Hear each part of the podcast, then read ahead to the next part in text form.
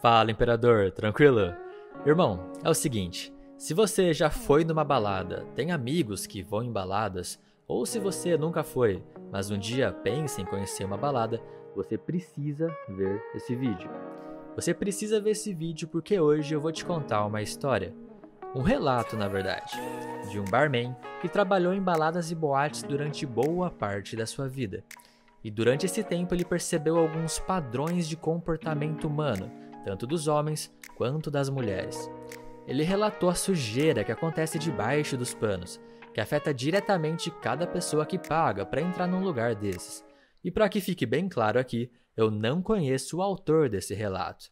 Eu apenas li ele num fórum na internet e achei as informações tão impactantes que eu resolvi compartilhar elas com vocês.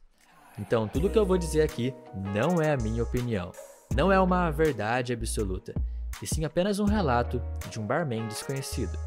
Portanto, a moral da história e as possíveis interpretações é de responsabilidade de cada um. Apenas no final do vídeo eu vou dizer a minha opinião sobre o assunto e fazer algumas observações e reflexões. Então, se você curtiu a ideia desse vídeo, já deixa sua coroa aí nos comentários para eu saber que você passou por aqui. E o meu nome é Bruno Costa e vamos direto ao que interessa. Abre aspas. Durante uma boa parte da minha vida, eu trabalhei como barman. E observando bastante a vida das pessoas que estavam do outro lado do balcão, eu percebi que tudo que eu já tinha ouvido falar sobre baladas e boates era verdade.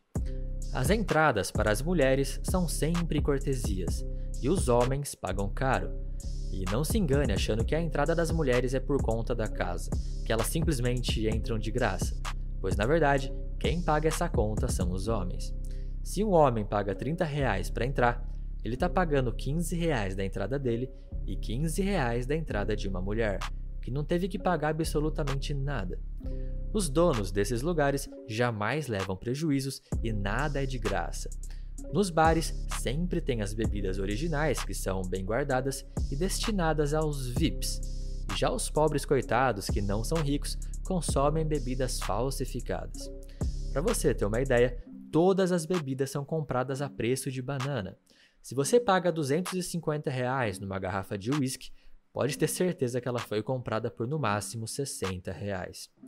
E nos bares que eu trabalhei, os donos compravam latinhas de cerveja por 1,45 no próprio supermercado e revendiam a 5, 6, 7 reais. Todos os panfletos, propagandas, pulseiras de camarote, copos e bonés e outros brindes, tudo isso é friamente pensado pelos organizadores para vender uma enorme ilusão. De tal forma que faça o nerd jogador de Minecraft se sentir à vontade de sair de casa e ir lá gastar o seu dinheiro achando que vai se dar bem. É só vocês observar. Observem bem na cidade de vocês como são as propagandas. Se você esqueceu o seu bom senso por apenas um segundo, vai cair no conto de que a balada é o melhor lugar para ir e ser feliz. Por trás dos altos falantes, do neon, de pessoas fingindo ser felizes, existe uma máquina pronta para sugar o seu dinheiro. A intenção é sempre pegar o dinheiro do homem, e é por isso que eles também lotam de mulheres. Quanto mais cheio de mulher um lugar estiver, mais homens vão ser atraídos. As mulheres são as iscas, a massa de manobra para juntar homens fracos emocionalmente e sugarem seu dinheiro. Mesmo as mulheres sendo apenas as iscas, elas saem ganhando emocionalmente e ganham a chance de encontrar um cara bobo para ser o provedor. E acreditem, tem muito playboy que assume uma bomba dessa. E depois que o camarada entra lá dentro, ele vai sendo sugado tanto financeiramente quanto emocionalmente. Eu já vi muitos caras indo pagar a sua conta cabisbaixo, sem graça, com dois ou três amigos tudo desanimado porque vão embora sozinhos dentro de um carro. E outros fingem que só vão na balada para curtir, que mesmo não tendo pegado ninguém, se divertiram e etc. O que geralmente é mentira. O ambiente geralmente é tão baixo que as pessoas que estão no camarote, com pulseirinha e aqueles copos estilizados, por exemplo, esnobam as pessoas que estão na pista. E a mulherada, então, quando sobem para os andares superiores, se sentem como verdadeiras deusas. Tem um monte de mulher que paga de santinha, falando que só vai para curtir e ver o DJ, ou porque gosta de tal banda e etc. Mas na realidade só vão para dar toco nos caras e ter o seu ego inflado. Elas não gostam de transar, não gostam de beber, não gostam de nada, só de se sentirem poderosas. Eu falo isso porque eu trabalhei no bar de camarote. A minha função era apenas preparar coquetéis e servir bebidas, nada mais. E eu também não abria exceção nenhuma para favorzinho. Eu ouvia muitas mulheres dizendo que estudavam medicina ou direito, que estavam acompanhadas de fulano de tal, que eu tinha que fazer o que elas mandavam. E eu nunca fazia. Eu já tive que chamar segurança para me defender, porque os ricões, além de bobos, ainda queriam pagar de machões e iam lá para tirar satisfação do porquê que eu não levei algo para a mesa deles e etc, sendo que existem garçons para isso. E falando em garçons, pobres coitados, eram os que mais sofriam. Raramente eu trabalhei com o mesmo garçom por mais de dois meses. Eles não aguentam. Eles chegam na mesa e geralmente são ridicularizados, feitos de trouxa pelos homens que querem bancar os machões pelas mulheres que se sentem poderosas. É realmente um trabalho de cão. A maioria dos garçons e dos barmans eram estudantes, caras feios, magros que apenas precisavam de uma grana extra. E quando topavam de servir uma mesa cheio de caras ricos, mulheres bonitas e etc, putz, cara, dava dó. Eles eram motivo de piadas. Você via nitidamente que o emocional dos caras estava destruído. Prosseguindo, era praxe ouvir comentários de fulanas e ciclanas que tinham herpes. Pois é, cara, com o tempo você vai pegando amizade com alguns caras, seguranças e as fofocas correm. Mulheres bonitas que só frequentam camarote tinham histórias muito cabulosas. E são essas mulheres que vão se casar aos 30 anos de idade com um cara totalmente inocente que jamais vai saber do passado negro dela. Eu já vi alguns casais por aqui, cara gente fina que mal saía de casa, junto com uma mina que era um carrapato de boate. E agora eu vou te contar algumas histórias cabulosas que eu já vi e ouvi. Começando pelas bebidas, coisas que os barmans geralmente são obrigados a fazer. Primeiro, a maioria das pessoas não bebem as cervejas completamente, e elas sempre voltam para o bar ou ficam espalhadas pelo lugar. Perto do fim da festa, alguns barmans despejam toda essa sobra de cerveja num balde e saem enchendo as garrafas novamente. Depois colocam a tampinha e botam para gelar. As cervejas, logicamente, vão ficar chocas. Por isso, só devem começar a ser servidas após as duas da manhã, por exemplo, onde todo mundo já está bêbado e nem vai notar se tiver algo de estranho. E como os barmans sempre abrem as garrafas para os clientes, eles nunca desconfiam das tampas frouxas. Segundo, os sucos naturais não são naturais. É apenas suco de saquinho do mais barato, batido no liquidificador. Ele fica consistente e espumoso, como um suco de fruta, e restaurantes também fazem essa mesma jogada. Terceiro, quase sempre a gente recebia ordens para marcar alguma coisa a mais na comanda do cliente, se ele aparentasse estar muito bêbado. Quando eles iam pagar, ficavam putos com as meninas do caixa, mas se a coisa apertasse muito, já vinha segurança para intimidar. E no final, o cara sempre pagava, não tinha jeito. Quarto, as porções nunca jogavam fora. Eu já vi cozinheira tirando cinzas de cigarro de um resto de porção de batata e guardando para usar com outra pessoa que comprava a porção. Tome bastante cuidado, porque vocês nunca vão saber o que realmente estão consumindo.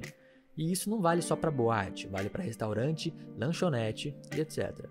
Quinto, para atrair homens para a festa, o promoter dava brindes, cortesias e até dinheiro para algum grupo de meninas fazer volume na entrada da boate. Já dava as instruções para elas irem super maquiadas, roupas curtas e ficarem bem invisíveis.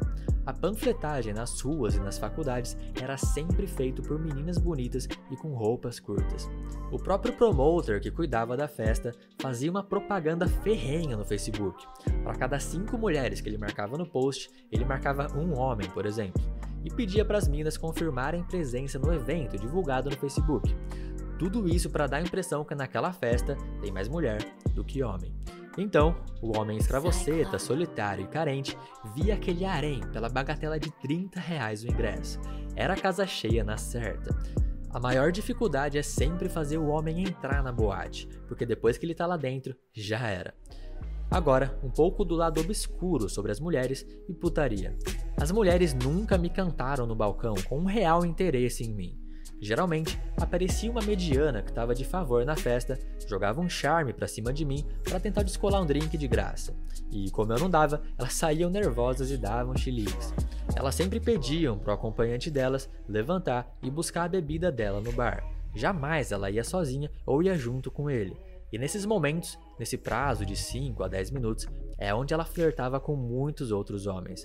Banheiro de deficiente físico sempre foi usado como quarto de sexo. Isso era unânime em todas as casas que eu trabalhei e eventos que fiz. Era só jogar um, entre aspas, café na mão do segurança que o próprio segurança vigiava a porta para não deixar ninguém interromper a transa. Tinha vezes que garotas de programa trabalhavam discretamente nos eventos, em parceria com os seguranças. Elas davam uma grana para eles e ela fazia o trabalho. A mesma menina, que nem parecia puta, às vezes transava com três ou quatro caras na mesma noite, sem ninguém nem desconfiar que rolava uma fita dessa lá dentro. Muita gente fingia ficar bêbada para ter desculpa para fazer merda. Isso eu via muito, e a maioria era sempre mulheres. Elas subiam na mesa, faziam danças sensuais, ligavam pro ex, pegavam no pau dos caras, traíam seus namorados, enfim, fingindo estar completamente bêbadas. E eu sabia que era fingimento, porque eu tinha um certo controle de quem bebia no bar. Dava para saber o quanto a pessoa tinha consumido e tinha menina que tomava duas cervejas e começava a fazer muita merda, só pra ter um monte de cara endeusando elas e ela poder fazer uma putaria sem culpa. Certa vez, eu trabalhei num evento que veio uma DJ da Espanha, se eu não me engano. Eu sei que foi um evento que todo mundo quis ir. O lugar estava lotado, ingressos caros e etc. Tinha uma menina que estava lá dentro, mas queria passar mais cinco amigas para dentro da festa, e o segurança, obviamente, não deixava. Até que uma delas ofereceu um boquete para ele. E nem foi o cara que pediu, a própria menina ofereceu. E obviamente ele não o recusou. Eles deram um jeito de ir pro estacionamento da fazenda e mandou ver. E entrou às 5.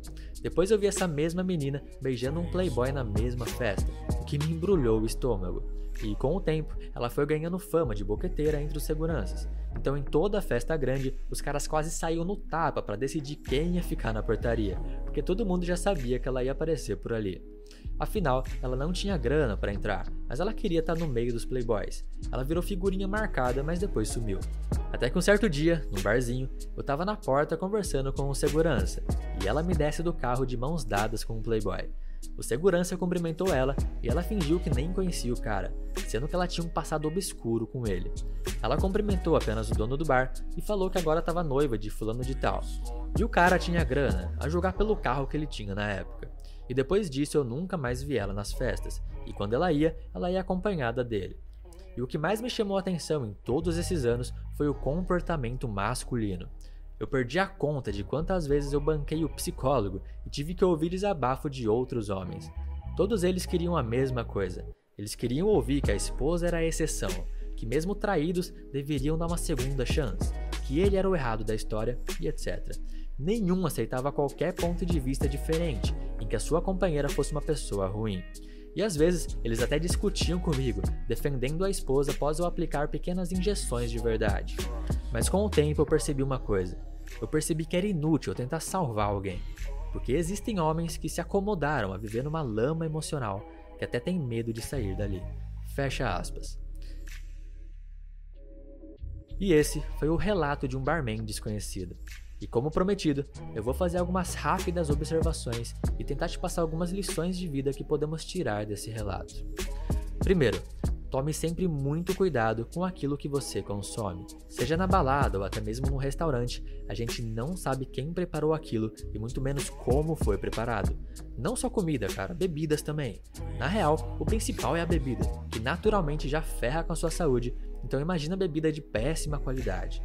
Segundo, cara, nunca caia na armadilha de achar que em baladas e boates você vai ter sexo fácil, ou pior ainda, que você vai encontrar o amor da sua vida, porque você não vai. Terceiro, em relação agora às mulheres e interações sociais. A gente pode ver claramente que muitos caras com dinheiro e sem nenhum caráter se aproveitam e até humilham os caras mais pobres como os garçons, e como as minas que estão com esses caras acham isso o máximo. Isso revela muito sobre a natureza do ser humano, sobre esse jogo de poder, ego e superioridade. O cara rico quer pagar de fodão para as minas que estão com ele, e para os amigos também. E as minas ficam totalmente molhadas só por estarem com esses caras ricos que humilham outros caras. Quarto, ainda sobre esse jogo de hierarquia social, a gente vê isso também quando as pessoas que estão na área VIP ou no camarote se acham superiores que as pessoas comuns que estão na pista. E quinto, um último aviso aqui, uma última reflexão para você fazer.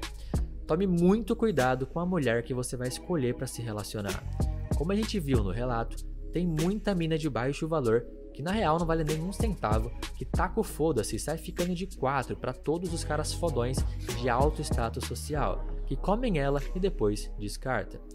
E aí, quando a mina já rodou na mão de dezenas desses caras, já teve aventura sexual a rodo, ela percebe que nenhum deles quer realmente ela. E então, ela sai à procura de um otário que vai achar que ela é uma mulher perfeita, de honra e princípios, que transou apenas com dois caras em toda a sua vida. Então ele vai lá, casa com ela, achando que ela é a mulher dos seus sonhos. E hoje em dia isso é muito comum, então tome cuidado para não acontecer contigo. Irmão, eu quero saber como foi a sua experiência com esse vídeo. Se você chegou até aqui, comenta embaixo a sua opinião. E não se esqueça de baixar o meu e-book gratuito, A Mentalidade de um Sedutor, que vai estar tá aqui no primeiro link na descrição. E se você ainda não é inscrito do canal, se inscreve aí para não perder os próximos conteúdos. E no mais, eu vou ficando por aqui. Meu nome é Bruno Costa, tamo junto, um forte abraço e até o próximo vídeo.